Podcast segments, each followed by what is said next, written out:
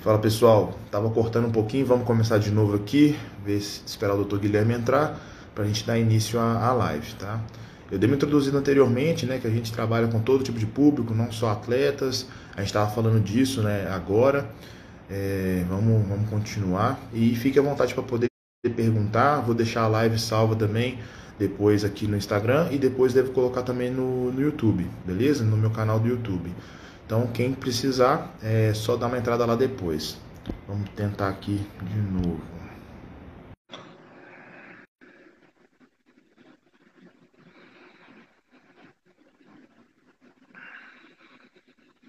Tava dando uns piquezinhos no áudio, pessoal, por isso que a gente começou de novo, para quem tá entrando agora. É, a gente tinha acabado de começar, também não perdeu nada não, fica tranquilo. Eu aceitei aí, Guilherme. Tá, tá pedindo para você, tá aguardando o doutor Guilherme, tá, tá, já só já deixei você entrar. Deu aí?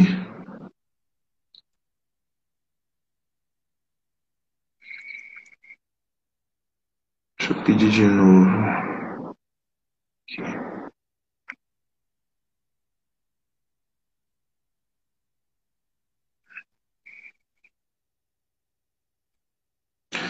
Aí, pessoal, é, enquanto ele, né, enquanto ele entra aqui, vocês podem ficar à vontade para deixar perguntas, tá? De preferência mais no momento, né, do que estiver falando do assunto, para poder não ficar indo e voltando muito, mas se acontecer também, no final a gente pega e volta. Eu, eu solicitei aqui de novo, cara.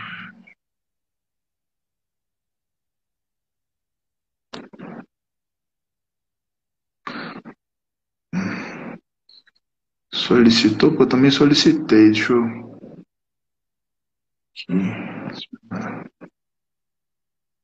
Aí. Dificuldade, hein? Rapaz, essa internet, acho que o celular deu uma cansada, viu? Cansou. É... Bom, vamos lá então. Cara, acabou de cortar de novo. Não sei o que está acontecendo. É, peraí, deixa eu voltar aqui, peraí. Você tá no 4G? Eu tava no 4G, agora eu voltei para Wi-Fi. Vamos ver se melhora. Porque eu fiz a outra live toda no Wi-Fi e não deu problema não, hora nenhuma. É, vamos tentar agora. Vamos lá, pessoal. Voltando então ao assunto, né? É, a gente estava falando que a gente trabalha com todo tipo de, de público, né? É bom sempre se alientar, que o pessoal sempre pergunta. E eu acho que é legal também falar que quando você sabe mexer, digamos assim, no carro de Fórmula 1, você sabe mexer também ali num, num, carro popular, né? Acho que se aplica um pouco disso, né? Você sabe um avançado, você tem que saber o básico, né? Não, não, não tem jeito, né? É, assim, é, hoje, né, Lucas, eu não sei se você vai deixar o que a gente falou anteriormente gravar, né? mais um pouquinho aqui. Eu e o Lucas, nós trabalhamos com todo e qualquer tipo de paciente, tá? É, tanto paciente para emagrecimento, hipertrofia, o pessoal com atleta nós, atletas, criamos né, essa parte de atleta. Somos atletas. Agora, acho que tá indo, né, Lucas? Eu, pelo menos, perfeito e a internet está tranquilo. Um piquezinho só que eu vi aqui, mas tá tranquilo. Tá melhor, né? Tá melhor do que antes. Tá. Então, assim, a live hoje é falar sobre natural e hormonizada quarentena. Como é que fica a dieta, como é... O treino abordei Maradona, a gente pode falar um pouco dentro da nossa experiência, dentro da nossa expertise, lógico, eu acredito limitado, né? a gente fala muito bem o que, tá, o que tange nossa área, um pouco de experiência é, tá, né, pessoal. Né, Lucas? Uhum. É, eu, eu até falei no começo da outra live que vamos tentar não falar só da quarentena, porque agora, como é que se diz? Estamos vendo que vai acabar, né? Vai demorar um pouquinho ainda, mas vai acabar. O pessoal tem que pensar também positivo. Vamos falar um pouquinho agora sobre a quarentena também, né? Eu estava na live lá de você com, com o Maradona agora no ENAF e vi do que você estava falando e é o que eu, que eu apoio totalmente. Eu acho que as pessoas me assustaram no começo, falaram, ah, vai ficar fechado 15 dias a academia. E aí, ah, vou adiar aqui, vou, né, vou dar uma relaxada, então vou manter. E aí, quando passou né, um mês igual agora, o pessoal já está largado já, o pessoal já desistiu da vida já. Então é o seguinte, eu vou te fazer uma pergunta para a gente começar, né? Até uma dúvida que eu tenho. Em relação aos seus pacientes, o que você tem atendido, que...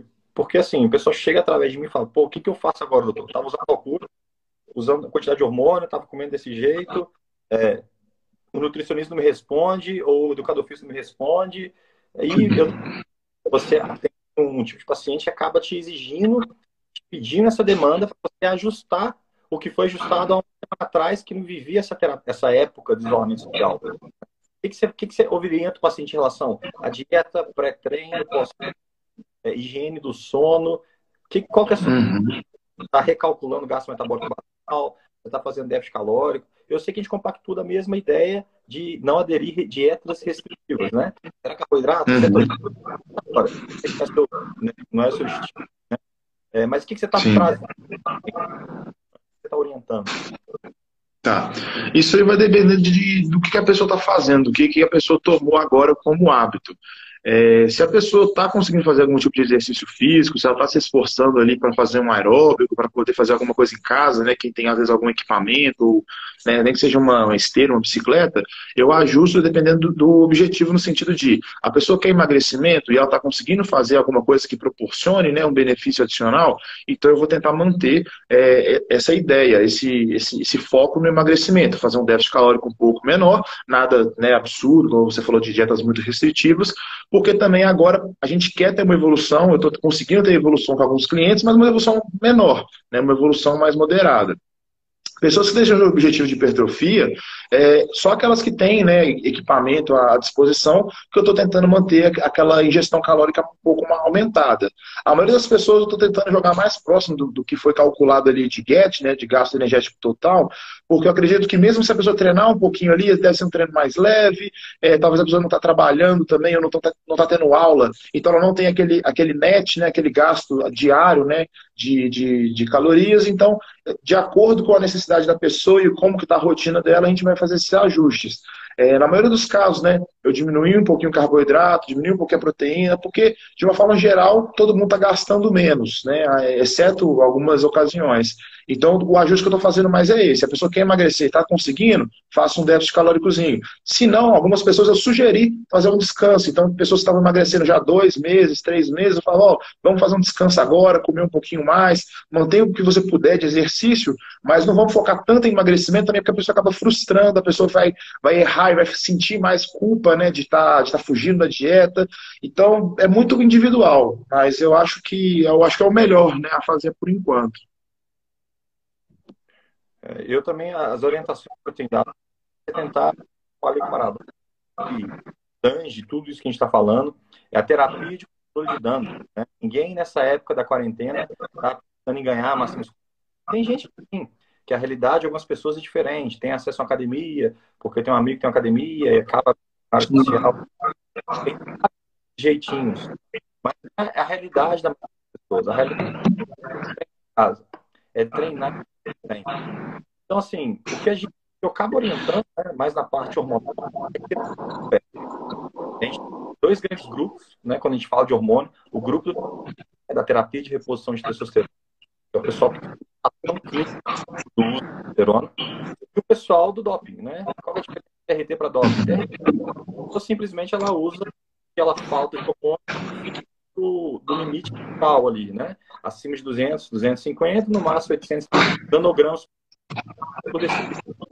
Todo isso aí, né, já é algo super fisiológico, já natural, é doping. Tá? É, os ruídos aí, Lucas. Acho que é o microfone, mano. Os ruídos. É meu ou é seu? Os ruídos é esse bichinho aqui que não me deixa em paz aqui, que tá brincando aqui com o meu braço problemas da quarentena. Mas parece que o seu áudio também está cortando ainda de novo. Mas, pessoal, a gente já reiniciou a, a live, a gente não está conseguindo deixar esse áudio melhor. Não sei o que, que é, não sei se teria que você talvez puxar para tentar melhor. Você que, você que puxou do ENAF, não foi? Foi, eu que puxei. Pois é, aqui o seu áudio está cortando. O, o, acho que o meu tá bom. Aí. Que coisa. Deixa eu tentar botar no 4G de novo. Espera aí, deixa eu tentar em outro lugar. Talvez mudar de lugar. Está no hospital, na verdade, né? Não tem. É...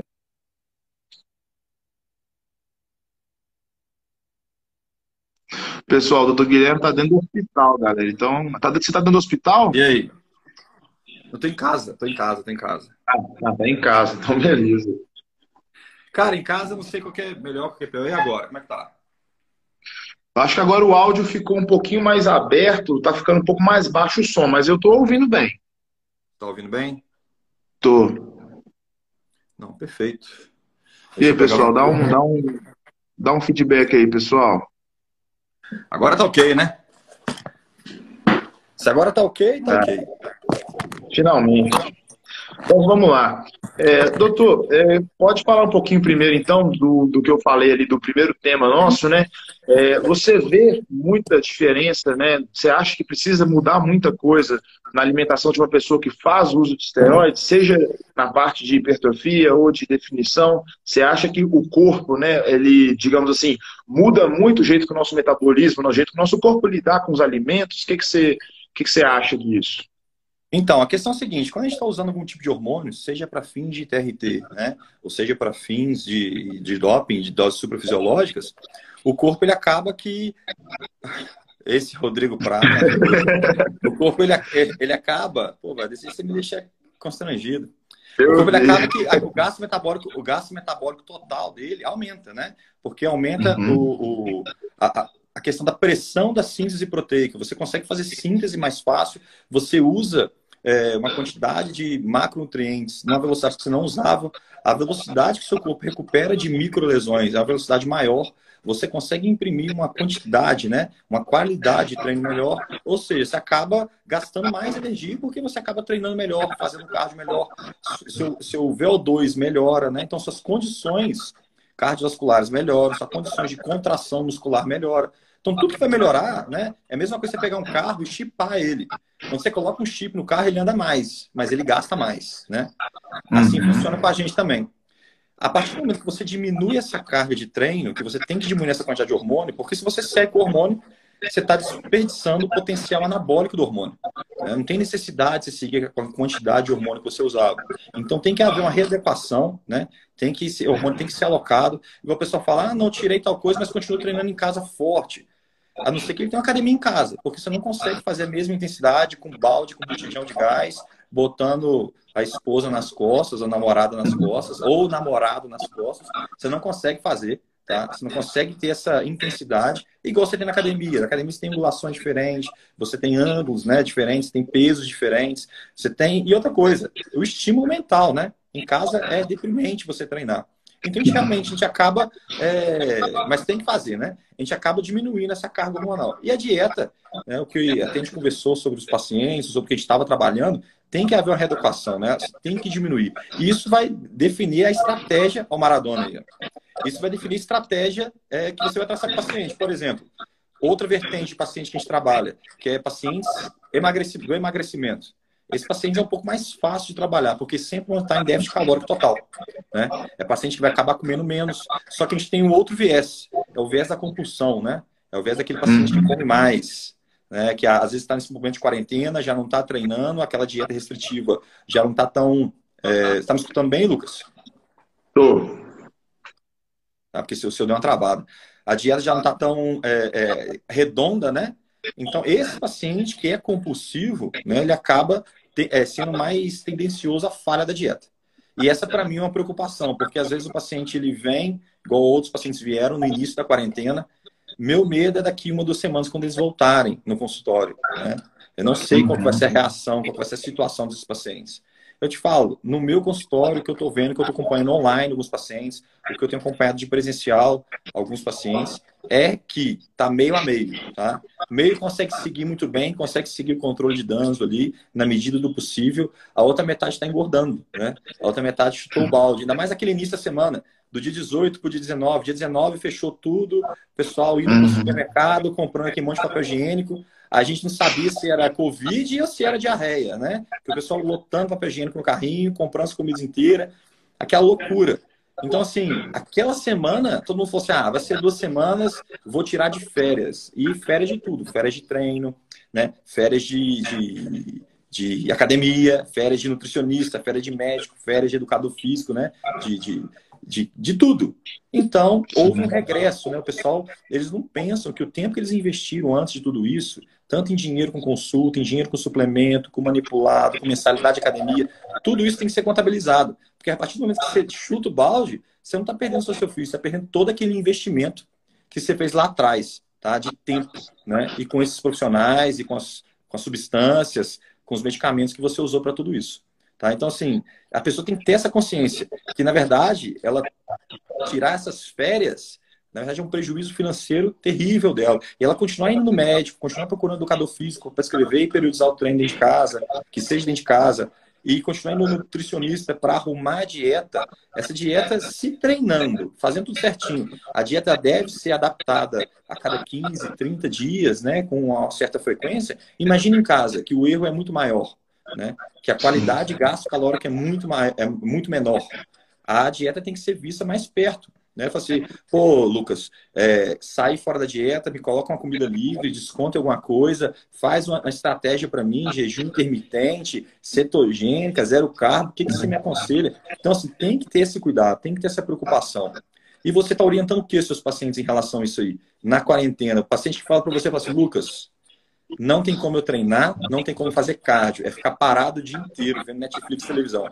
Fala, Glaucio. Daniela. O que, que você orienta? Cara, é, tá, aconteceu meio que você falou. No começo, né, o pessoal falou, ah, vai ser duas semanas, vou dar uma descansada, vou comer um negocinho e tal.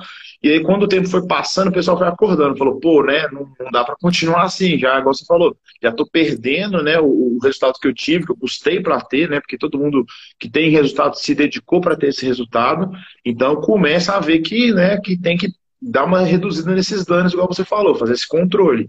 Então, as pessoas, como você falou, muitas chutaram o balde e deram uma desistida, enquanto outras estão ali tentando, de alguma forma, é, minimizar esses danos. É, a maioria das pessoas estão tentando fazer algum tipo de atividade física em casa, alguns fazem dança, ligam ali na TV, que é uma coisa super válida, né, né diga-se de passagem, porque você tem que se movimentar, pessoal. O importante para a saúde, é, tanto mental quanto física, é se movimentar. Não interessa se vai ser um aeróbico, uma bicicleta, uma dança, isso é super importante.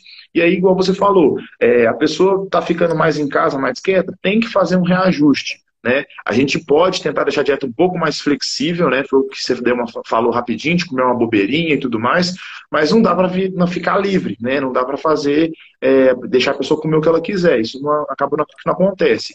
Sobre essas, essas estratégias, né, o jejum intermitente eu até citei, é uma estratégia muito válida. Eu acho que é interessante para você comer menos vezes ao dia e conseguir comer com maior volume, né, já que você consegue comer porções maiores de alimentos e também fracionar refeições em menores quantidades. Então, ah, eu sinto fome logo pela manhã, sinto fome à noite, não consigo ficar esses períodos. Então, come café da manhã, come à noite, coloca mais uma refeição só no meio.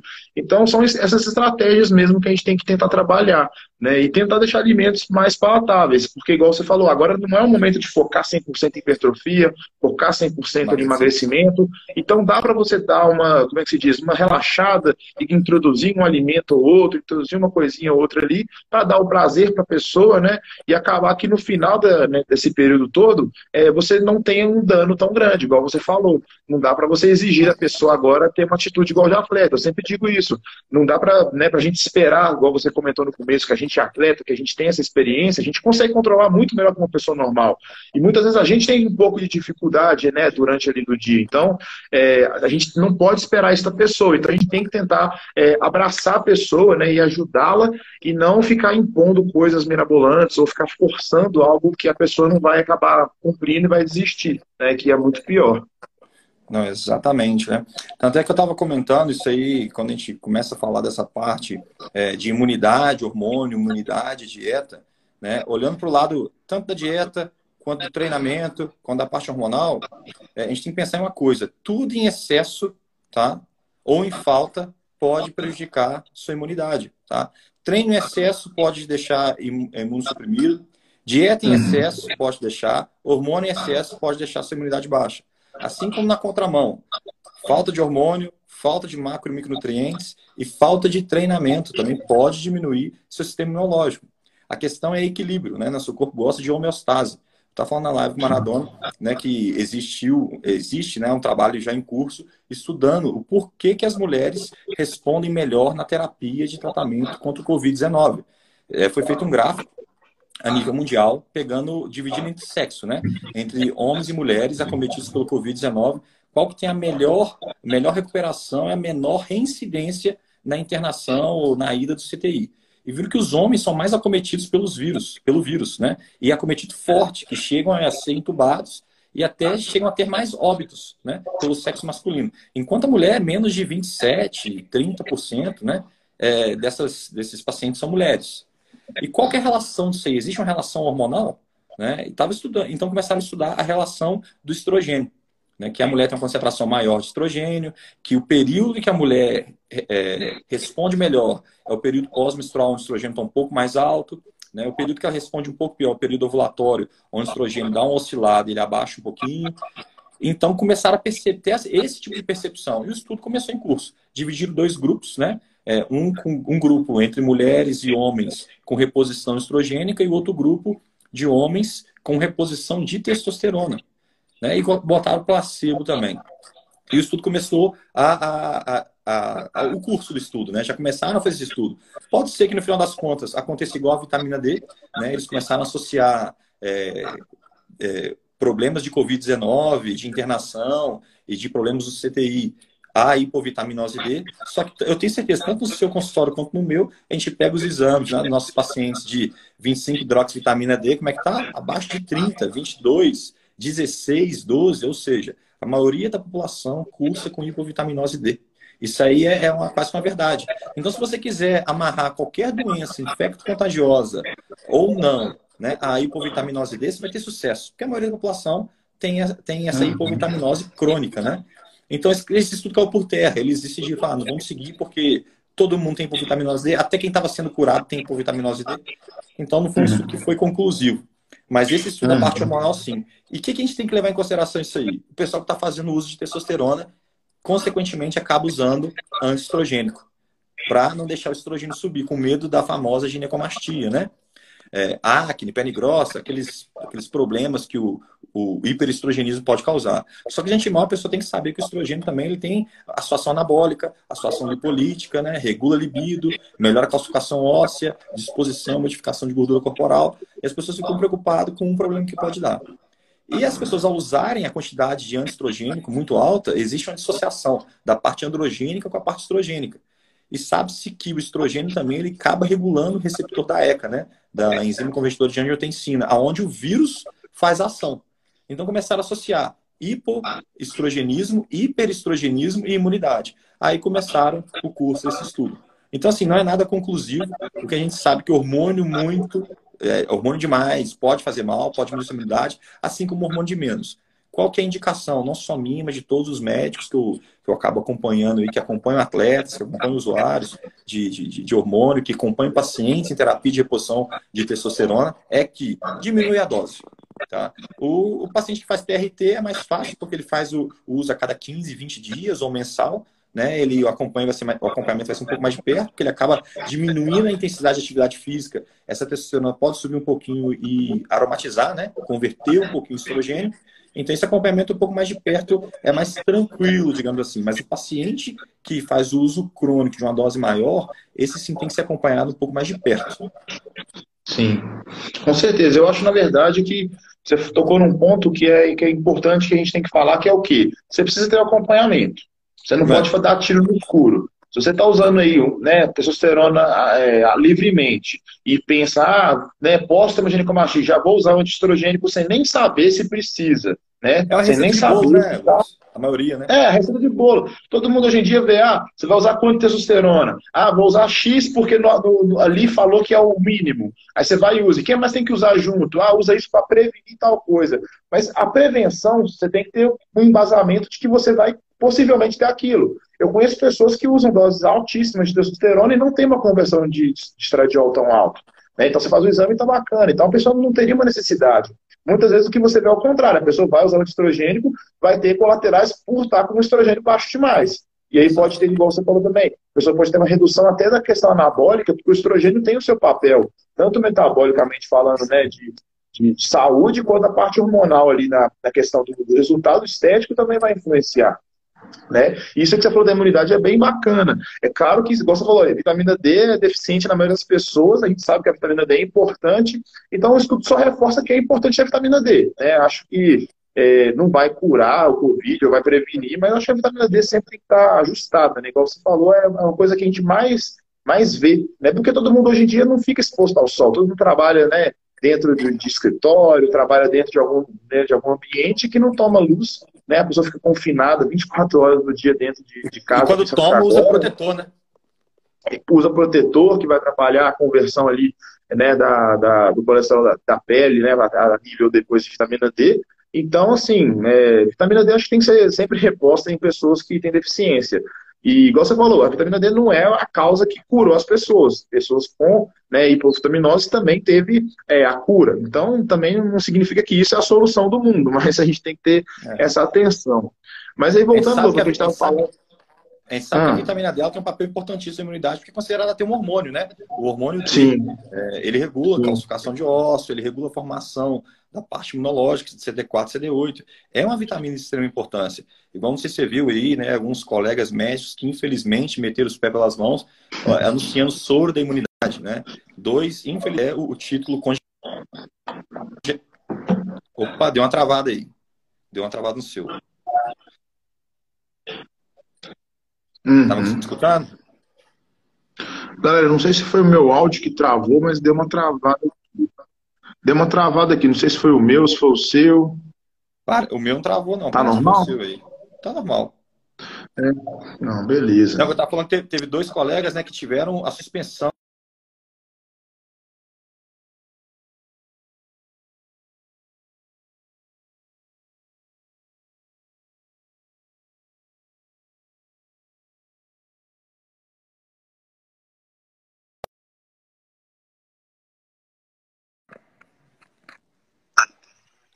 Agora voltou. A porta ali, aí o, o sinal acho que piorou, deu uma piorada. Wi-Fi. É, o Wi-Fi deu uma piorada. Pode é, continuar. Mas igual tá te falando, né? Acho que o pessoal escutou aqui que dois colegas tiveram a suspensão do título temporariamente por prometerem curas do Covid-19, né? Por prometerem é, soro né, da imunidade, venderam isso aí. Então, assim, o CRM hoje, a caça bruxa está soltas, né? É, médico está falando, querendo fazer comércio, nesse momento, né, no momento assim, de desgraça é, é mundial, é, realmente está sendo banido. Então a gente tem que tomar muito cuidado com o que a gente fala, a forma que a gente expressa as coisas, a mensagem que a gente quer passar, porque para não ser mal entendido, né? Igual a gente está falando de hormônio, igual lá que o cara me perguntou, ah, então se eu aumentar muito a testosterona, baixar muito o meu estrogênio, minha imunidade cai. Se eu diminuir minha testosterona, aumentar muito o meu estrogênio, minha imunidade aumenta. Não é bem assim, né? Não quer dizer isso. A gente não pode ficar usando lógicas aristotélicas para tudo que a gente coloca, né? É, não tem não tem. ainda mais com psicologia. Não é tão simples. São coisas que estão em estudo, são coisas que estão em curso, mas que tem que ser justificado com evidência científica. A gente não consegue justificar aqui na minha prática é assim. Porque se fosse justificar que na minha prática é assim, na minha prática eu vejo paciente hormonizado o tempo inteiro que nunca adoece. Assim como eu já vi paciente hormonizado também que adoece. Tá? E, e logicamente existem substâncias igual pro, é, progestinas, né? igual o, o, o estanozolol, quem sabe que pode deprimir um paciente. A gente sabe que é uma substância que, tá, que cursa com imunossupressão. Né? É uma imunossupressão leve, alguns pacientes sentem mais, outros sentem menos, tá? mas é algo que existe. E aí, Sandra, Sandra minha professora da UFMG, saudades. Pois é, eu acho Obrigado. que o que tem que ficar pessoal, né, o pessoal tem que entender é que nada é apenas um fator que vai ser determinante, né? Então você pode pensar que isso é bom, mas para outra pessoa pode ser ruim. Isso pode ser, é né, para uma pessoa é, individualidade. É, cada pessoa tem seu corpo ali funcionando da forma X. Para uma pessoa, aquilo ali pode não ser algo a mais, pode ser algo que ela já tem o suficiente, igual a vitamina D, ou a questão hormonal, igual tudo. Então, é, como é que se diz? É, cada um é um, tem que saber a aplicação daquilo que você quer, né? Você vai usar para cada um. Então, para aquela pessoa ali é bom, para aquela pessoa não é, para aquela pessoa ali é, enfim, é assim. Então não tem essa de, ah, igual, igual a testosterona. Testosterona é anabólico? É. Então, se eu aplicar um caminhão de testosterona, eu vou ficar muito grande? Não vai também. É. É, existe a questão da quantidade do androgênio, a seletividade de receptor. Então, existe uma série de coisas que tem que ser levado em consideração.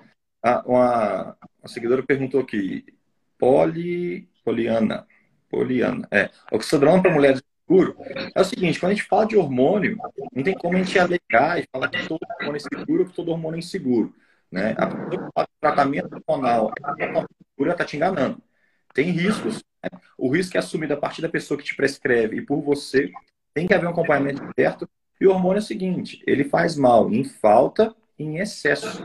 Tá? É, o hormônio, quando é muito bem indicado, ele faz muito bem. Só que tudo que acompanhamento. E a oxandrolona para a mulher, dentro dos, dos, dos, anabolizantes, é o menos androgênico, é o menos virilizante e o mais seguro, tá? Entre aspas. Lógico, é dose dependente, é tempo dependente, é sensibilidade DHT. Às vezes a mulher tem tendência a uma alopecia androgênica, né? É, que é a queda de cabelo. Ela vai usar um derivado de DHT, vai piorar a. Tá? Então, tem, que, é, tem que ser possível na hora de indicar, tem que ser bem indicado. Até a parte de, de, de, prescrição com fins estéticos, tá? Não tem como falar assim, a ah, tal tá? Então, assim, isso você tem que tomar cuidado. Estando bem que mal tem. É a mal da imunidade. A imunidade estiver baixa, você joga estando. É difícil. Qual a maneira de controlar estradiol? Através de exames laboratoriais, dosando sempre. E outra coisa, percentual de gordura, né, Lucas? A gente sabe que quanto maior o percentual de gordura, maior a tendência de aromatizar. Então, porque obeso, mais gordo, com ginecomastia, né? Ele aromatiza uhum. a testosterona que ele produz. Não é porque ele tomou testosterona. Ele produz testosterona, a quantidade de aromatágena é tão grande no corpo dele, converte em estrogênio. Ele acaba tendo gineco, até mesmo a lipomastia, né? Concentração de gordura naquela região. Então tem que fazer exame para controlar, não tem jeito. Para ver, né? Como é que tá. É, eu ia falar o seguinte, em relação à Poliana que perguntou sobre o oxandrolona, é, você falou né, a questão do DHT. Eu tenho né, clientes que eu conheço que usavam oxandrolona, estanozolol, dava muita espinha, caía cabelo, não sei o quê. Usava uma boldenona, não tinha nada. Por quê? Porque essa questão da acessibilidade ao DHT. Então, é, é segura para a mulher? Teoricamente, sim, mas vai ter as exceções. É, a questão do, do, do controle do estradiol. É, eu achei que você ia falar, mas você não falou. O que eu acho principal para quem usa esteroide fazer o controle do estradiol é dose baixa.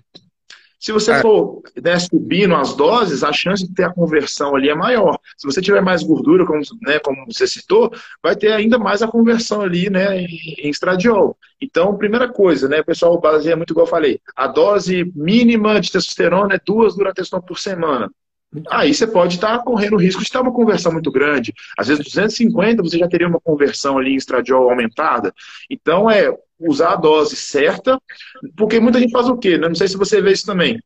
Vou usar um grama de testosterona e como eu aromatizo muito, vou usar muito então anti-aromatase. Aí você está jogando dinheiro fora, que você usa uma coisa em dose alta para desperdiçar, já que você vai converter mais em estradiol e usa mais, gasta mais dinheiro ainda é, comprando um anti-aromatase para reduzir um problema que você teria tomando uma dose menor. Não, exatamente. A questão é a seguinte: tem que existir uma proporção estrogênio-androgênio, né? A gente sabe que quando existe essa desregulação dessa proporção, é, é muito comum mulher, por exemplo, que usa anticoncepcional, tem ali uma testosterona livre muito baixa, ou próximo a zero, e o estrogênio muito alto. Ela tem o quê? Gordura no culote. Ela pode fazer dieta que for, ela vai secar tudo, cara, ficar com a saboneteira que amostra, né? Braço vai afinar, que a gordura da região subescapular e da região da crista ilíaca ali, daquela região do culote, o pneuzinho, ele não vai sair porque é uma gordura que é, responde à disposição hormonal, né? Que é protegida por estrogênio, entre aspas, dizendo. Então, se você não tiver, se você não regular seu hormônio, e às vezes o estrogênio nem está tão alto em relação ao exame, está na faixa normal. Só que quando você vai jogar na proporção androgênica, sua testosterona está lá embaixo. Tá? Então, essa desproporção hormonal faz com que o acúmulo de gordura na mulher seja diferenciado também. Assim como no homem. Né? A gente vê é, paciente né, mais gordinho, que tem uma propensão estrogênica alta, ele tem aquela cadeira ginecoide, né? Tem um bundão, o culote grande e a parte do tronco mais estreita, mais fina. Quando você faz o exame, você vê a testosterona normal abaixo e o estrogênio lá em cima. Porque ele usou algum hormônio? Não. Simplesmente pela questão de composição corporal dele, do percentual de gordura muito alto, que deu esse desbalanço hormonal. Né? É, eu acho importante falar isso que você comentou, porque eu até vi um caso desses no Arnold Conference final de semana, que o Paulo Músico mostrou, que é o seguinte, mulheres né, acham, por igual você citou a questão de distribuição de gordura, na mulher, é, a parte ali né, do quadril e tudo mais, tem muito receptor de estradiol, né, receptor de estrogênio, e isso também junto ali com aquela questão do, da, do, do, do receptor alfa, né, alfa-adrenérgico, que é um que vai atrapalhar mais ainda essa questão da perda de gordura. Então, quando você usa anticoncepcional que tem estradiol, você vai favorecer mais o depósito de gordura nessa região. Porém, se você usar muito hormônio, por exemplo, até a questão da oxandrolona, né, você vai estimular o contrário. Onde você tem mais receptor androgênico, geralmente é na parte do tronco, inclusive na mulher. Então, ao fazer um uso né, por tempo muito longo ou uma dose muito alta, você pode ter essa modificação, mas essa modificação pode não ser boa. No caso, ele mostrou um chip da beleza, onde, na minha opinião, e acho que na opinião de todo mundo que estava assistindo, destruiu o corpo da mulher. A mulher tinha né, o, o, glúteo bem arredondado, porque tinha um pouquinho de gordura na parte superior do glúteo, tinha uma curvinha né, do glúteo bonita, e a parte do tronco fininha, cintura fininha. Ao fazer esse uso de testosterona, acho que foi um chip da beleza, alguma coisa desse sentido, a parte do trapézio desenvolveu, a parte da dorsal ficou desenvolvida, a cintura engrossou, o, o glúteo comeu, a lateral ficou mais quadrado. Então é importante também salientar isso, né? Que você modifica a sua composição através dos hormônios, e nem sempre essa modificação é boa. Então a mulher às vezes quer ganhar a coxa, usa o xandrolona, usa um outro esteroide, e ela vai, na verdade, perder essa gordura da coxa, perder essa gordura do, do glúteo, e talvez nem vai ficar tão bonito quanto a pessoa gostava, né? A pessoa, às vezes, ninguém quer um corpo, digamos assim, a maioria das pessoas não quer aquele corpo de fisiculturista, quer aquele glúteo, né? Aquele glúteo mais quadrado, mais formato de borboleta. Aquela gordura ali dá uma, né, uma, uma estética bacana para a maioria das pessoas. Então, o uso né, é, descuidado, né, o uso em excesso pode fazer esse, essa alteração na composição e acabar ficando feio, né? acabar tendo um efeito reverso. O que a gente sabe que a gordura, né? É a gordura que dá forma à mulher. É a gordura que deixa ela feminina, é a gordura que dá volta. Você, você pega, por uhum. exemplo, atletas, né? Vamos botar de atletismo ou de corrida, que não usam hormônio nenhum. Que só pelo fato de ter um percentual baixo de gordura, essas atletas são mais guias, são mais finas, têm menos curva. Se olha elas de frente, o tronco e cintura são iguais, né? O tronco um pouquinho mais alargado. Ela não tem. Ah, a cintura dela que é muito grossa? Não. Ela não tem gordura. A gente sabe que duas coisas na mulher é formado de gordura: seio e glúteo. Quando ela começa a emagrecer muito, o que acontece? Pitose de mama, a mama cai, né? E o seio some.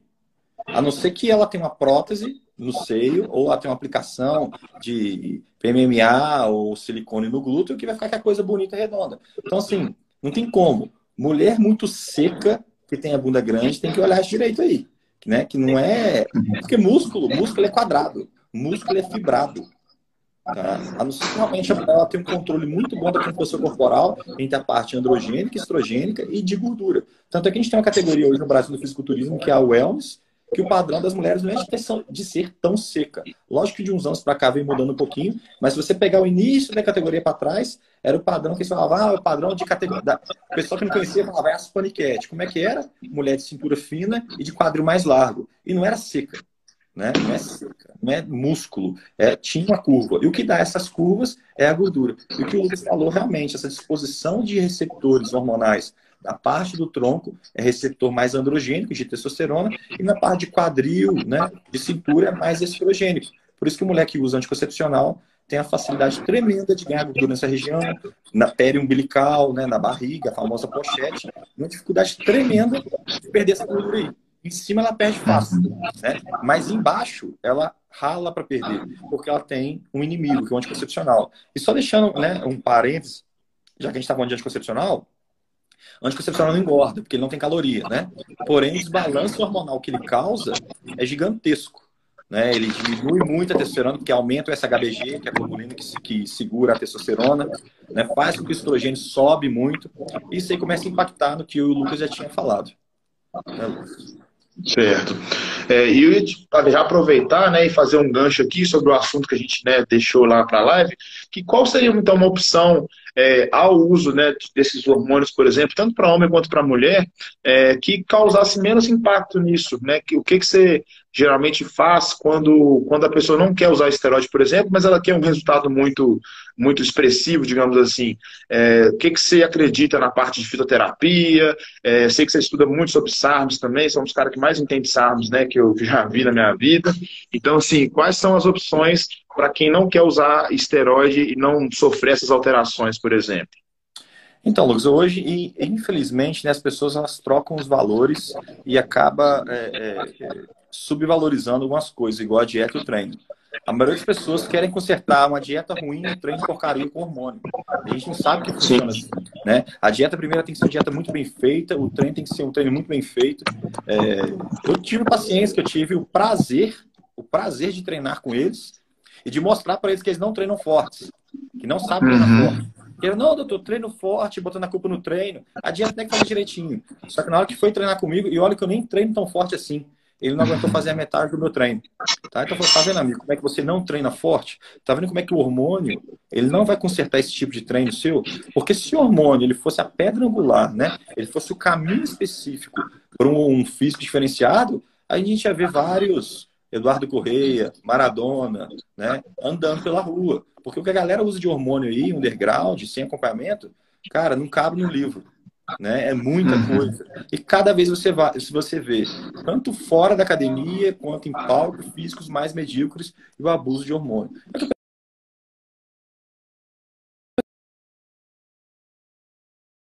Travado aí. O seu tá travando. Deu uma travada aqui. Não, pode. Não, mas, tá, mas eu tô, tô ouvindo, pode continuar falando. É, o senhor deu uma travada. Aí é o seguinte, aí as pessoas querem, querem é, compensar essa falha, né? De querem compensar essa falha de e acaba mentindo para mim. Fala assim, ah, eu treino direito, é, eu suplemento direito.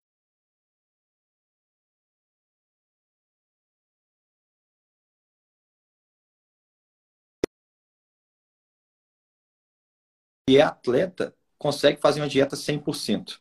Né? Às vezes o atleta, o atleta ele falha um pouquinho. Você está me escutando aí? Tô não, tô sim. É, cara, isso aí é o que eu mais vejo. Mais vejo, mais vejo, mais vejo. Eu já tive um cliente que ele ele estava usando, fazendo um ciclo, fez uma dieta bem calórica, ele voltou sem resultado nenhum para mim. E eu falei, cara, não tem condição, tá? como é que é o seu treino? Aí ele me falou por alto, eu senti que, né, que não era aquela, aquela coisa toda, não era nada demais.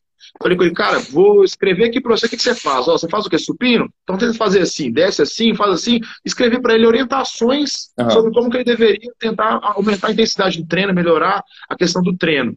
Com isso, sem fazer nenhum ajuste em nada, ele voltou em um mês com 4 quilos. Então, você vê como o pessoal é tem que entender o seguinte. É, acontece o seguinte, o treino, ele é o estímulo para o seu corpo desenvolver. Então, se você faz o estímulo muscular, o seu corpo vai responder aumentando a massa muscular. Os hormônios vão potencializar essa recuperação, né? E, e a, digamos assim, a, a, o tanto que isso vai ser alterado. Agora, se você não tiver o treino, a dieta e, e, o esteroide não vai fazer nada, né? E o hormônio não vai fazer nada.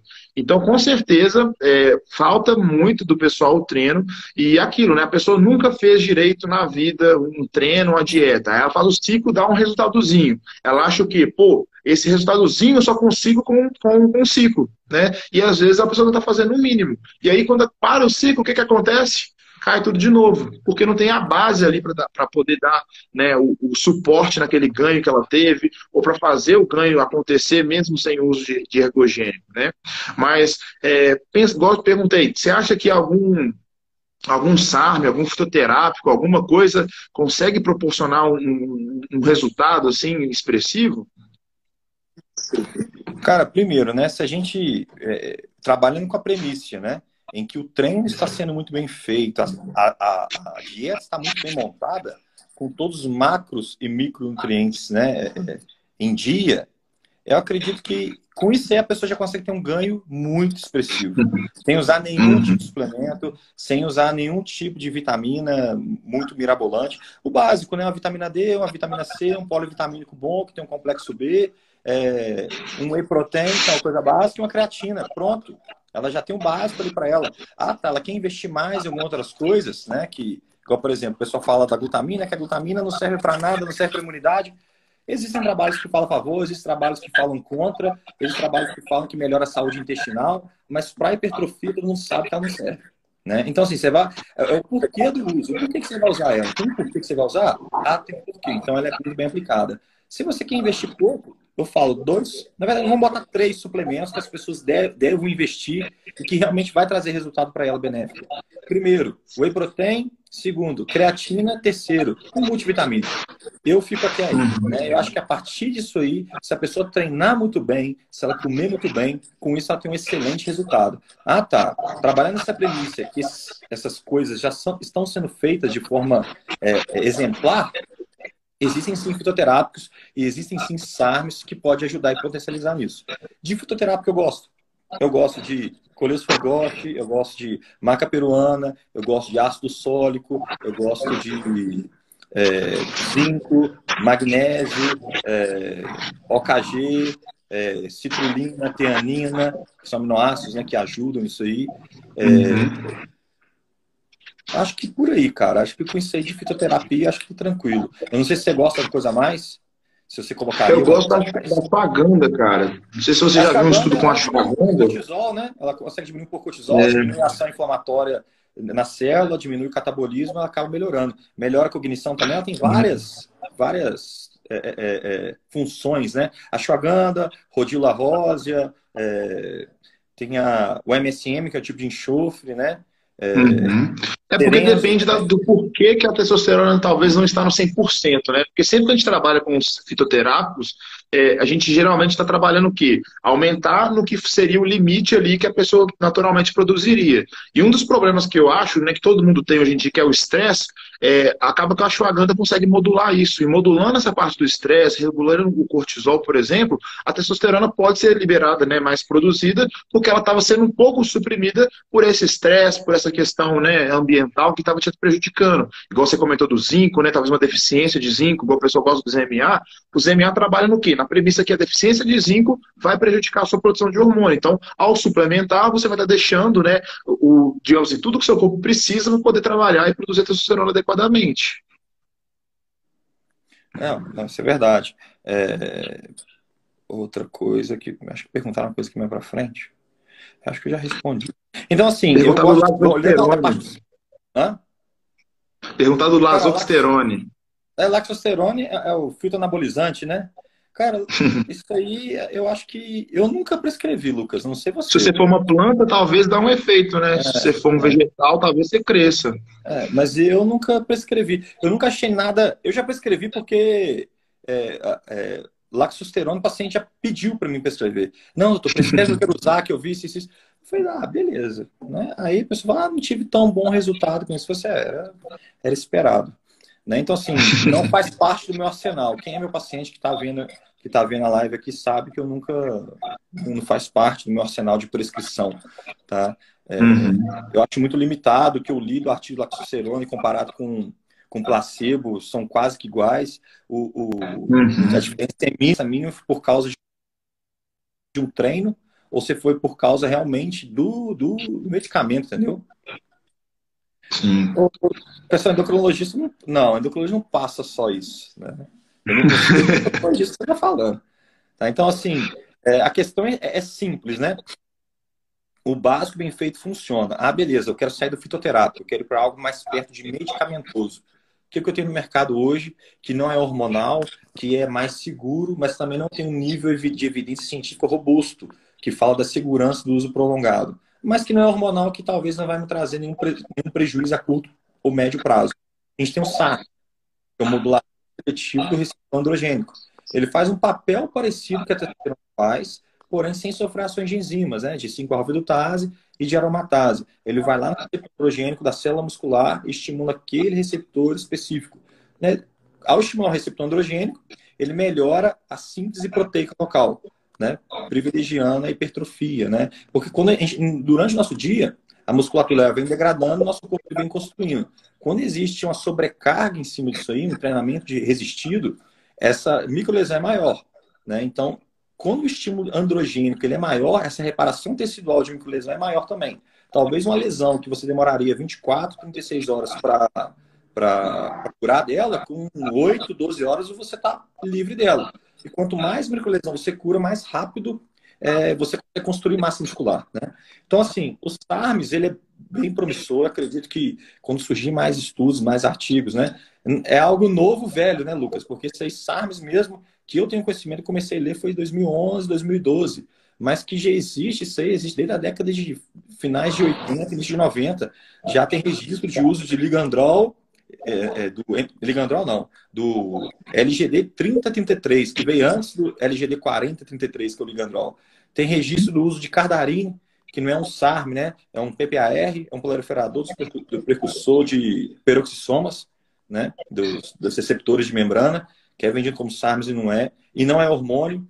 A única questão é que os SARMs, como receptor androgênico, ele atua no receptor androgênico, o hipotálamo também tem receptor androgênico. Ele responde ao GNRH, né? que, que regula a produção de testosterona. Faz com que inibe seu eixo também. Então, um mês, 45 dias usando SARM, seu eixo hormonal ele começa ou já inibe. Tá? Então, quando você faz o exame de testosterona, você vê, pô, tô forte, minha libido tá ok, porque a libido também é quem controla o estrogênio, só que minha testosterona de 600 caiu para 200. O que está acontecendo? O SARM.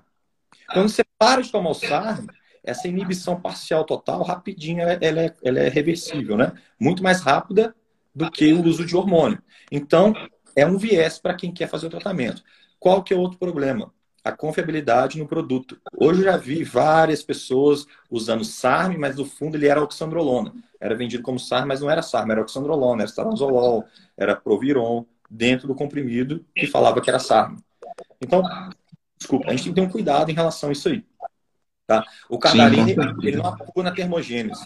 O cardarine, ele atua, ele melhora a recaptação de glicogênio pela célula, faz com que ela queime, entre aspas, né? com que ela use mais glicogênio. Você está usando mais energia, ela está queimando mais caloria. Tá? Mas ela não atua diretamente na termogênese. Sim. É, o que eu acho interessante da Cardarine é quando né, eu vi pessoas usando, que eu acho que é o maior benefício é a questão da disposição, da questão da fadiga ficar reduzida. Então, se a pessoa fazer meia hora de aeróbico cansado, né, né, com preguiça, ela conseguiria fazer 40, 50 minutos melhor. Então, isso ajuda muito também no resultado final, porque você vai gastar 50% a mais de, de, energia, talvez. Né? Tem essa questão também da melhora da, do metabolismo, então ele vai usar mais né, o, a energia, então ele vai recrutar um pouquinho mais de carboidrato, um pouquinho mais de gordura, vai fazer né, um gasto calórico maior, mas eu acho que essa vantagem do tempo, né, da, da fadiga, eu acho, que é o, eu acho que é o principal, acho que a pessoa consegue treinar melhor. É. Tem esse up no HDL, mas isso é relativo, né? Isso é relativo também. E você falou alguma coisa aqui antes, deixa eu dar só uma voltada no que você ia falar. É, você falou dos outros SARMs, né? É, a questão, acho que você falou já, né? o ele consegue fazer essa supressão do eixo, porém com uma recuperação maior, mais rápida, né? Então, mesmo que a testosterona caia rapidamente ali, ela não vai causar uma atrofia, atrofia testicular, por exemplo, não vai acontecer nada tão, tão severo que como um ciclo de esteroide, né? Então, provavelmente você nem TPC talvez você faria, né? Talvez a TPC talvez nem seja necessário muitas vezes, depende do tempo de uso, é. talvez. Exato, exato. Isso que eu ia falar. Se a pessoa perdura dois meses usando, aí já é outra coisa, né? A experiência que eu tenho é que, assim, tem um limite de uso. É 30, 40 dias e já chega no limite. Eu também já vi pacientes com um mês e inibiu o eixo. Isso aí depende. Uhum. Depende do nível de testosterona que ele começou a usar esse SARM. Uma coisa é um paciente com testosterona de 680, 700 começar a usar. Outra coisa é um paciente de 300, menos da metade, e começar a usar. Uhum. É, então, assim, a, o nível de testosterona que ele começou a usar o SARM conta muito. Tá? Tanto é que esse é um dos pré-requisitos que eu uso para ver se esse paciente ele é um candidato ou não de uso de SAR. Igual é, é, já chegou o paciente para mim que me vê no. Pô, eu usei SARM, fiquei com disfunção sexual. Né? O que, que uhum. aconteceu? SARMs no inibe eixo, SARMs pode usar. O cara na que vai ver, primeiro, ou ele não usou um SARM, segundo, ele usou por dois meses e meio, três meses. Aí não tem jeito, tá? Mas sim, uhum. quando você compara a inibição de eixo, o SARM ele é uma vantagem em relação a isso aí. Né? O eixo ele volta mais rápido, ele, ele, a repercussão em cima do colesterol é menor, a repercussão em cima da toxicidade hepática é menor. É, o problema é a confiabilidade no produto. Né? Você tem um produto confiável de você usar. E outra, SARM não é barato. Tá? SARM ele é custoso, ele é mais caro. Você não vai pagar a mesma coisa que você paga uma oxandrolona manipulada ou uma oxandrolona importada né, no SARM. O ele é caro, a tecnologia é cara. É, aqui no Brasil existe regulamentação que fala que o ele é proibido. É que, né, o problema é a forma que ele chega e o outro problema é que nos Estados Unidos ele é banido pela UADA e FDA e é usada, é tido como doping. E pelos Jogos Olímpicos também. Eu já vi né, até brasileiros, ciclista, boxeador, judoca, pego com ligandrol e catarina, que é um PPA, mas está no mesmo balaio aí, é, no doping com isso. Né? Então, pega no doping. É doping. Né? A pessoa tem que ter noção disso também. Uhum. Cara, é, só voltando um pouco do que a gente tinha falado, porque acho que já está quase dando uma hora já. É, que era o assunto que eu também queria falar um pouco, era a questão que a gente conversou sobre o que, que muda né, quando a pessoa ela usa esteroide em relação à, à parte da alimentação. É, uma coisa você falou, né, aumenta né, o metabolismo de uma forma geral, porque o corpo vai trabalhar fazendo várias coisas a, é, além do que ele faria, do que fazia antes. Então, esse gasto energético né, acaba aumentando, mas é importante lembrar o pessoal que esse gasto energético não é tão grande assim, não. Porque tem gente comendo mil calorias a mais porque está ciclando e achando que mil calorias é necessário a mais, né? E acho que o pessoal faz isso em tudo, na verdade, né? Proteína. Aumenta a síntese proteica, então vou comer mais proteína. Come 5 gramas de proteína por quilo, né? 300, 400 gramas de carne por refeição. Isso aí é legal falar rapidinho também, porque você até comentou, quando você usa né, um hormônio, ali, uma testosterona, por exemplo, ela vai diminuir a degradação e vai aumentar a síntese. Porém, se você diminuir a degradação, você não precisa comer mais proteína ainda. Se ele aumentasse a degradação e aumentasse a síntese, beleza, você comia mais. Mas se ele diminui a degradação, então para que você vai se entupir de proteína se você nem está perdendo tanto assim? Né? Então o pessoal acaba exagerando nisso. Então tudo bem, você está comendo 2 gramas de proteína por quilo, você vai usar um esteroide? Talvez 2,5, 3, né? Se for um cutting, talvez chegue lá a 3, até um pouquinho mais, dependendo da dieta. Mas o Ou pessoal exagera muito, né? Quanto em caloria, quanto em proteína. Hã? Você faz o aumento da proteína com compensação calórica, é uma estratégia, não porque a pessoa tem que absorver mais proteína. Talvez ela nem vai conseguir absorver essa proteína como proteína, vai ser um cocô caro, né? Pois é, exatamente. A pessoa é, ela tem que entender isso. Aumenta a síntese proteica, mas diminui a degradação. Então, o balanço já vai ser positivo mesmo sem você aumentar a proteína. Então, você pode aumentar pensando em fazer o balanço calórico e tudo mais, mas não precisa chegar a 4, 5 gramas por quilograma. Isso aí é, no, no máximo, uma dieta cetogênica ou uma dieta maluca aí que a pessoa vai fazer isso, mas não tem, não tem necessidade realmente. Você tem visto muito isso também? Cara, direto. Igual, vou te dar um exemplo. É, eu tenho acompanhado atletas grandes, né? Gigantes. Vou te dar um exemplo. Bruno Moraes. O Bruno Moraes tem uma dieta que está mais ou menos na conta das 8 mil, 8 mil e poucas calorias. Ele não come mais que 200 uhum. gramas de, de, de, carne, 180, 150, 200 gramas por refeição ele aumenta a caloria dele na gordura e no carboidrato, quando a dieta é hipercalórica. Sim. Ele não tem. Tanto é que a gente aumenta a caloria, a digestão dele fica mais lenta, ele não consegue comer a quantidade de caloria que ele tem que comer, é, ele tem estufamento, ele tem gases. Quando ele diminui, e isso não prejudica a hipertrofia dele, não prejudica os ganhos dele, pelo contrário, ele já está batendo 56 quilos. E o pessoal não entende. Não, mas tinha que comer pelo menos 300 gramas de proteína por refeição, né? Proteína comida. Não é assim, não precisa, uhum. cara, precisa. Então, assim, o pessoal, eles não entendem. Eles pegam a coisa mecânica, né? Mecanizam a fisiologia. O erro da maioria das pessoas é querer mecanizar né, a fisiologia, tanto a fisiologia da parte nutricional como, como a fisiologia da parte hormonal. As coisas, as coisas são um pouco mais complexas do que isso aí. Tá? Por isso que você tentar fazer, quanto mais difícil vai ficando, mais poluído vai ficando o seu caso, mais tem que é, é, mais você precisa de um, de um profissional da área. Eu vou te dar um exemplo. É, o cara que faz o primeiro ciclo dele, tá lá, nunca ciclou 60 quilos.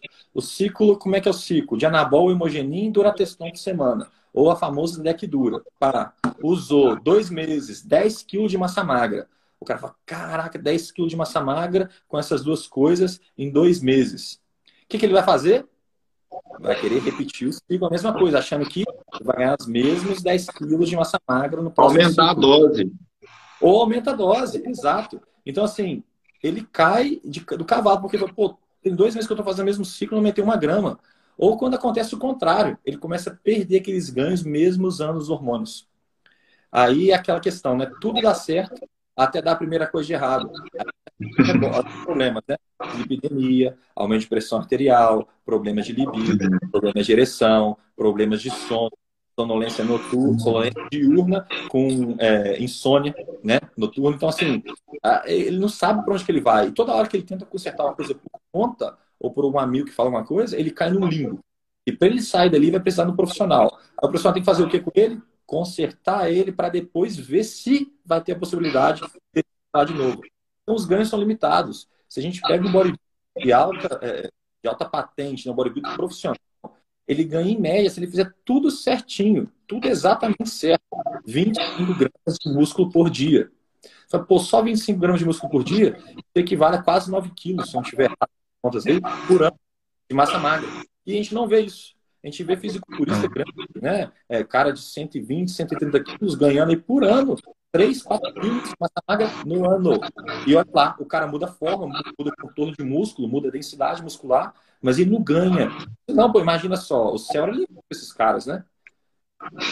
Então, assim, eles é. trabalham da forma. E assim a gente tem que olhar também. As pessoas acham que fazendo as coisas por conta própria, nutricionista do lado, sem um médico do lado, elas vão ter sempre ganhos e elas começam a mecanizar as coisas. Ah, igual você falou, estou aumentando o hormônio. E é, vou chamar ele aqui.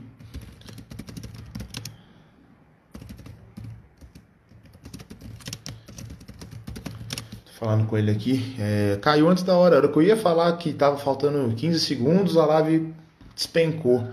É, desculpa aí a todos, que eu ia realmente avisar, acabou caindo na live, não deu tempo de, de fazer né, o alerta aqui pro Guilherme e pedir né, para poder vocês entrarem de novo né, quando, quando reiniciasse aqui agora.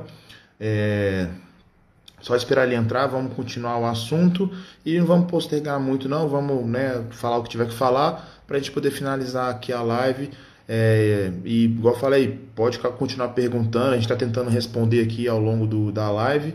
É, então, rapidinho aqui, vou chamar ele de novo para a gente finalizar aqui. É, a gente estava falando da parte né, de, de excessos, né, tanto de proteína quanto de, de calorias. Aí ele puxou um pouquinho ali para um outro lado também, né, do, do, do, uso de esteroides, né, do excesso também, né, que a pessoa acha que aquilo ali vai ser o, resultado. Muitas, muitas vezes baseado em, em achismo ou em li ali, ou tal pessoa fez assim, deu certo. E aqui a gente está falando de outro lado, a gente está falando do lado comprovado, do lado que, você, que a gente tem, tem visto, né? tanto em estudo e a gente bota em prática, porque eu não vou passar uma dieta que você viu um fulano de sei lá onde, que é campeão de não sei o que, que deu certo. Não, não vou me basear nele, ele não, não é o parâmetro. Então é isso que você tem que ficar, tem que ficar atento, tá? Deixa eu ver aqui se ele entrou para a gente poder chamar de novo e finalizar aqui bacana. É, por enquanto ainda não. Deixa eu ver. Galera, rapidinho, é só esperar ele entrar aqui de novo, tá? Que a live acabou caindo. É, então, pessoal, aí eu tava falando então, né, dessa questão desse consumo exagerado de proteína, principalmente, achei muito interessante que ele falou do Bruno Moraes, que é um exemplo muito bom porque é um cara de cento e tantos quilos, cento e trinta e tantos quilos, e que a gente vê que não tem necessidade de ficar comendo demais. Pelo contrário, como ele falou, acaba causando desconforto abdominal, uma distensão abdominal, excesso de gases, que muitas vezes é causado por bactérias intestinais que acabam aproveitando dessa proteína que não foi é, totalmente digerida e bem absorvida.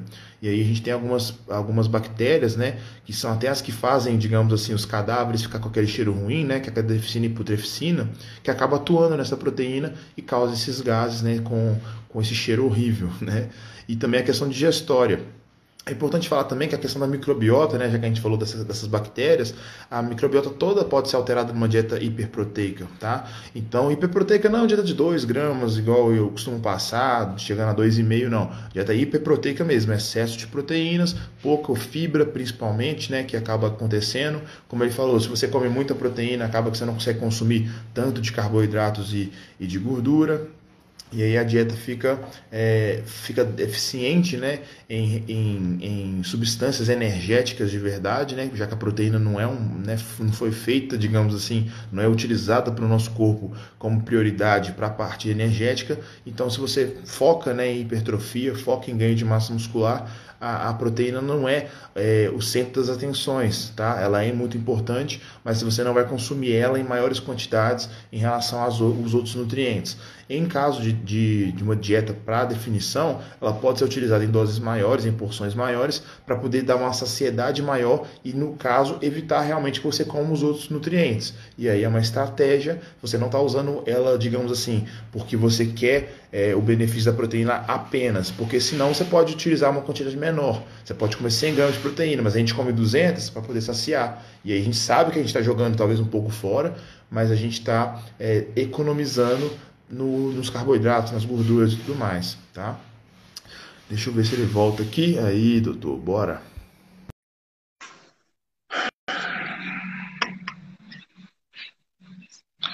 Só esperar ele aceitar. Opa! Na hora que eu ia te avisar, caiu. Na hora que eu falava, falta 15 segundos, caiu. Não teve, não teve jeito, não. Jeito, né? Mas tranquilo, o pessoal vai voltar. Beleza. Vai, se, se você concordar também, eu vou colocar no YouTube também. A gente pode, claro, vai pode. passar o pessoal. Você quer continuar falando aí que você estava falando, né? Do, da questão do, do, ciclo do menino lá que eu vi o Joãozinho falando, não sei o quê. Não, então, então a questão é assistir. O, o questionamento que ele me levou é que ele comia muito e crescia na mesma quantidade que ele cresceu no primeiro ciclo e que ele aumentou muito a isso vai ganhar gordura. Então a gente sabe que qualquer macronutriente excesso, excesso, caloria em excesso, vai virar depósito. Tá? Se não virar depósito, é, é falta, é, é um investimento que você está jogando fora, você não está aproveitando. Por isso que é necessário isso, saber desculpa, qual que é o nutrient time, né? qual que é o tempo certo aonde ele vai estratificar essa dieta, aonde que ele vai colocar essa dieta, aonde que ele vai colocar os macronutrientes, ele vai botar de acordo com as necessidades, né? Tanto hormonais quanto do momento. Igual a gente falou no início da live, né? Que tem que haver uma reeducação sem academia, sem a, a quantidade de atividade cardiovascular e com a saúde mental um pouco meio conturbada. É, mais propensa a falhar dieta, mais propensa a buscar coisas mais palatáveis, mais gostosas. Então tem que haver uma reeducação em relação a isso aí. Sim, eu estava falando, não sei se você viu, que eu achei interessante, né? Você citou o Bruno Moraes, porque o que acontece é que as pessoas, né, agora está mudando muito isso, mas antigamente o que, que eles faziam? Ó, oh, pessoa tal está comendo assim, assim, assado, vou comer também porque dá certo. E aí as pessoas ficam nessa, né, de comer muita proteína, de usar dose X ou Y, e hoje em dia, né, o que a gente está falando aqui principalmente, é, a gente tem né, a questão prática, porque a gente já fez isso né, várias vezes, e a gente tem a questão teórica. Então, quando, né, quando você ou eu né, falamos que é, não precisa disso, não precisa daquilo, ou que isso tem que ser assim, isso tem que ser assado, é porque realmente é, é, é, é assim que deve ser feito. Né? Então, igual você falou, a pessoa faz um ciclo ou faz uma dieta pensando que vai ser assim, porque fulano de tal fez, e para ela vai ser às vezes horrível. Igual você falou, vai mexer na questão da, do apetite, que vai ficar reduzido por um excesso de proteína, ou de um excesso de colaterais por uma droga, ou por uma quantidade que não é ajustada para a pessoa, né? E aí, como você falou da questão da quarentena, né?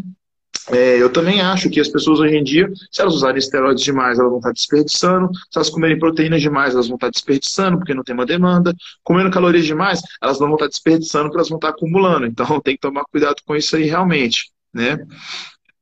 Perguntaram também na live, não sei se, se você respondeu, como que está as preparações dos atletas agora, né? Como que eles estão se virando é, na questão da, das competições terem, terem sido adiadas, né? Se está tendo muita, muita desistência, ou se as pessoas estão ainda motivadas. O que eu posso falar dos meus, né? Dos meus atletas que eu estou cuidando atualmente, é que a maioria está tentando se virar, né? Com a academia, igual você falou, de algum conhecido, academia do prédio. Tem um atleta que quase montou uma academia em casa também.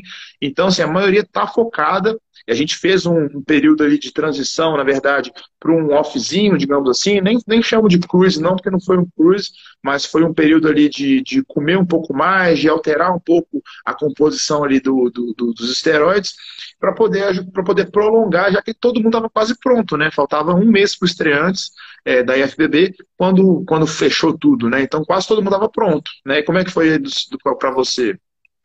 Os atletas que eu, que eu, estava acompanhando eram são cinco atletas que subiram no Arnold, né? É, entre eles, eu tinha um, tem um atleta que tinha até chance de pro card. A gente estava muito até ansioso em relação a isso. Só que o que a gente fez foi tirar o pé, né? A maioria deles, não, todos eles têm condições de treinar, tem coisa em casa, tinha academia no prédio que não fechou, ou algum conhecido que estava abrindo ali especialmente para eles. Mas a questão era essa, a gente readecou a realidade. Né? Eu acompanho os atletas, uns têm coach, outros não, e a gente acaba conversando a mesma língua. Não, vamos tirar o pé, é mais tempo para se preparar, é um tempo a mais para a gente chegar melhor, mais condicionado, maior. Então a gente pensou, a gente mudou o mindset. Porque você sabe como é que é uma preparação de competição, eu também sei, então a gente já sentiu na pele. Imagina só, você está ali um mês do campeonato, ele é cancelado, ainda sem data. Agora botou a data lá para outubro. Então a gente mudou até os campeonatos que iríamos. Né? A gente não vai mais. Deve nele, mas deve em outros antes. Porque imagina só, segurar um paciente, um atleta, de um mês pronto, seis meses. né? Segurando naquela condição ali de BF baixo, dieta restritiva, cardio pesado e treino intenso nesse momento.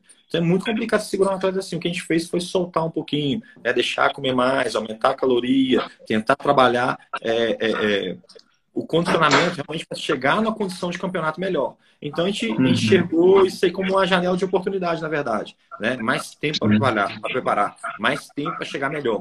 Né? A gente sabe que existe um investimento por trás, a gente sabe que existe uma dedicação extrema por trás, e o que muda muito é isso aqui, cara. É trabalhar isso do atleta. A gente acaba sendo, né, tendo amizade com o atleta, a gente acaba sendo um pouco psicólogo também, e a gente joga uma palavra assim e ele acaba entendendo que realmente é, o que faz a diferença nesse atleta, nesse momento que a gente está vivendo conturbado, é mudar o mindset dele, mudar a cabeça dele.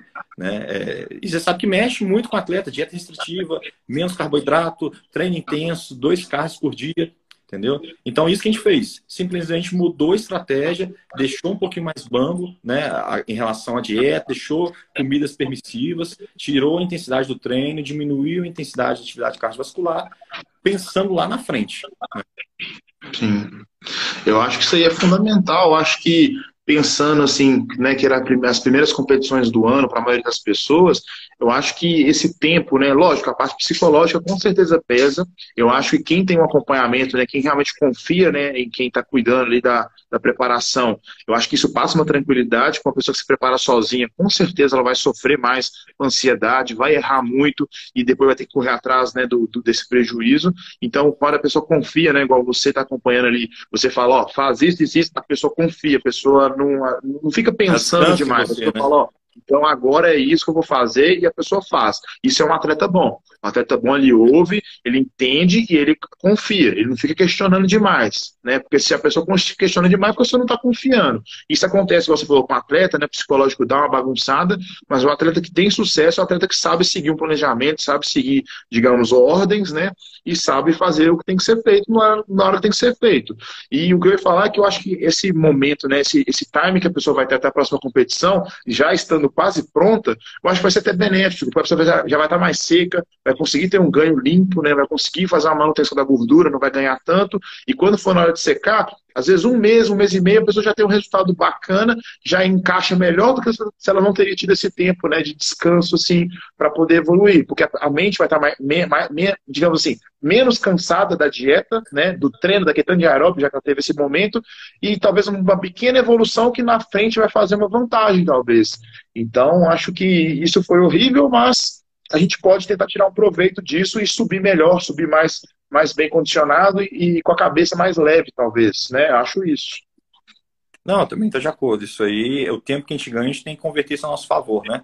É, entrar mais condicionado, entrar na condição é, física melhor, na condição é, é, é, psiquiátrica melhor também, né? Porque na hora, naquele momento do dia 19, do mês passado, 18, 19, começou, vai fechar as academias tudo. É, o pessoal não sabia se ia ter knockdown, se ia ter. O é, que, que ia acontecer né, com o comércio, a parte econômica. Isso gera um estresse também. Eu tive atleta que perdeu 3 quilos de massa magra nessa semana. Porque não comeu direito, não treinou direito, e esse estresse, né? É, isso catabolizou, né? Estava no estado realmente de um mês de competição. O Arnold ia ser dia 22, 23, e foi de 18, ou seja, um mês da competição.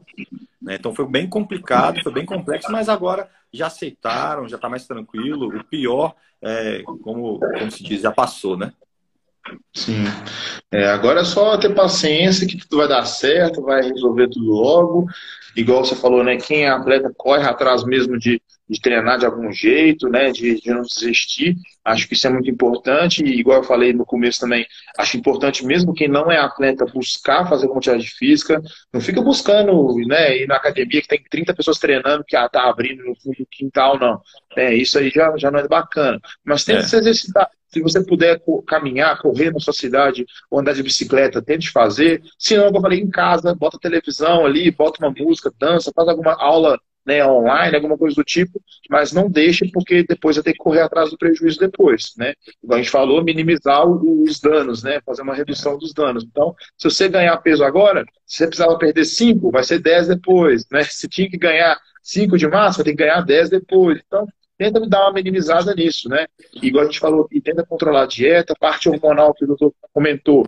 É, não precisa, talvez, daquilo tudo, né? Mas também não precisa tirar tudo. Você falou na live com o Maradona, né? O pessoal tá tomando lá é, cinco esteroides diferentes, corta tudo, fica um mês, a pessoa vai para vai pro saco. Não, tem o crash hormonal, né?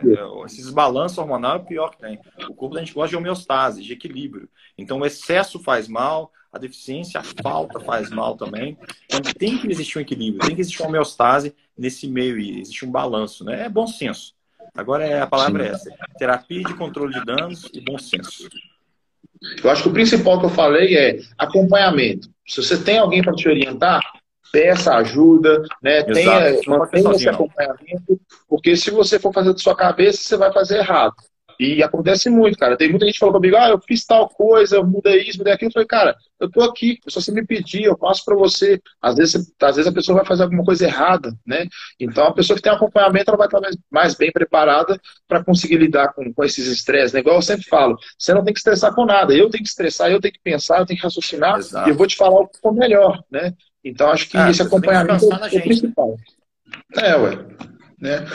Pessoal, acho que já deu mais, né, mais de uma hora, então, assim, quem tiver, quiser fazer alguma pergunta aí rapidinha para a gente poder finalizar, fica à vontade, senão a gente já vai dar boa noite aqui, né, que a gente tem que fazer o sono anabólico aqui também, né, para poder estar tá bem amanhã. Aí o pessoal fala, pô, amanhã é feriado, mas pô, que, qual que é a diferença?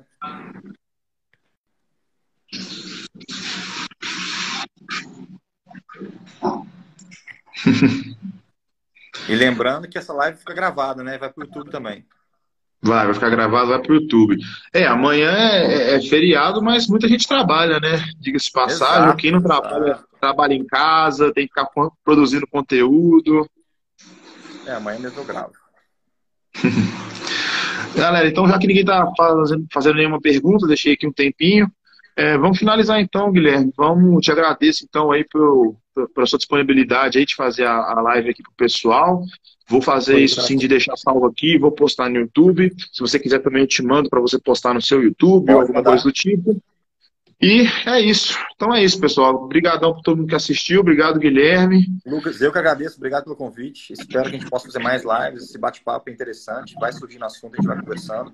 Obrigado, pessoal, que compartilhou a live, que teve presente, né? Que manteve a live aqui. Depois clica aqui nesse aviãozinho aqui, compartilha com seus contatos a live, vai ficar salva, né, Então, assim, compartilha que é 24 Sim. horas só que fica salvo aqui, mas depois vai estar no canal do Lucas. Eu vou tentar tratar de colocar no meu canal do YouTube também. E é isso aí. Quem, não, quem é meu seguidor e tá aqui, segue o Lucas aqui em cima. Quem é seguidor do Lucas, me segue aí também. Vamos fazer essa miscelânea. É isso aí. E pessoal, quem tiver dúvida, né, pode mandar depois um direct para mim, para o doutor Guilherme. É, eu vi que perguntaram, não sei se foi nessa live ou na live do Enaf, se você está atendendo. Está é, tá atendendo, o doutor Guilherme está atendendo, eu é. também estou, seja presencial ou online, a gente está atendendo. Acho que online, é, alguns dias é mais fácil, né? Presencial, não sei você, mas eu estou tentando é, agrupar mais as pessoas num dia específico. Não sei se você está atendendo todo dia, eu, como é que tá? Eu estou atendendo todo dia, mas eu estou limitando muito a, a, a entrada e a saída saída do consultório. Eu estou atendendo uma pessoa a cada uma hora, uma hora e meia. Entendeu? Então, assim, para não ter é, é, perigo de duas pessoas ficarem na recepção ou de atrasar um pouquinho a consulta. Então, está sendo bem espaçado. Então, a quantidade de atendimentos diminuiu. Então, tem um atendimento online que eu estou fazendo também. Mas a gente está atendendo, tá? Não paramos, não. Então, beleza. Então, quem precisar, só entrar em contato, pessoal. Obrigadão aí. Boa noite, Guilherme. Boa noite, pessoal. Tamo junto. Valeu, até mais. Boa noite.